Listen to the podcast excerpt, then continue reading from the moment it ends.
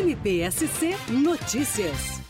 Brusque serviu como um laboratório para essa nova ferramenta, que é RTOT. Então, o que acontece? Cada uma das pessoas, eleitores ou mesmo mesários, terminando as eleições, eles podem ir e averiguar e antes mesmo de chegar aqui, o número de votantes e para quem votou, já se tem essa informação e foi isso que nós ficamos então vislumbrando. Então, hoje aqui, embora não oficial ainda, porque demanda de mais algumas auditorias, mas nós já temos candidato mais votado. Então, isso é muito mais rápido, é muito mais eficiente e é uma ferramenta catarinense. Então, é muito interessante que essa ferramenta seja ainda do nosso estado e que ela possa ser utilizada, quem sabe, nas próximas eleições, inclusive em níveis estaduais ou mesmo federal. E ainda mais, eu quero dizer que os cartórios eleitorais são os responsáveis mesmo e eles merecem todo o agradecimento por ter feito essa junção em pouco tempo. Eles tiveram que providenciar mesários, treinar mesários.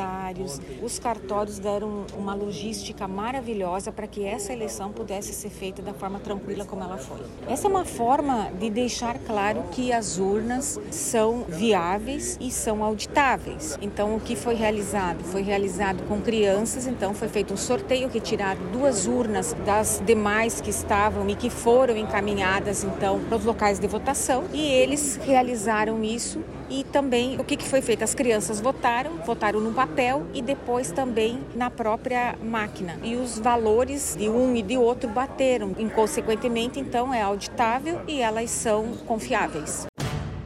MPSC Notícias com informações do Ministério Público de Santa Catarina.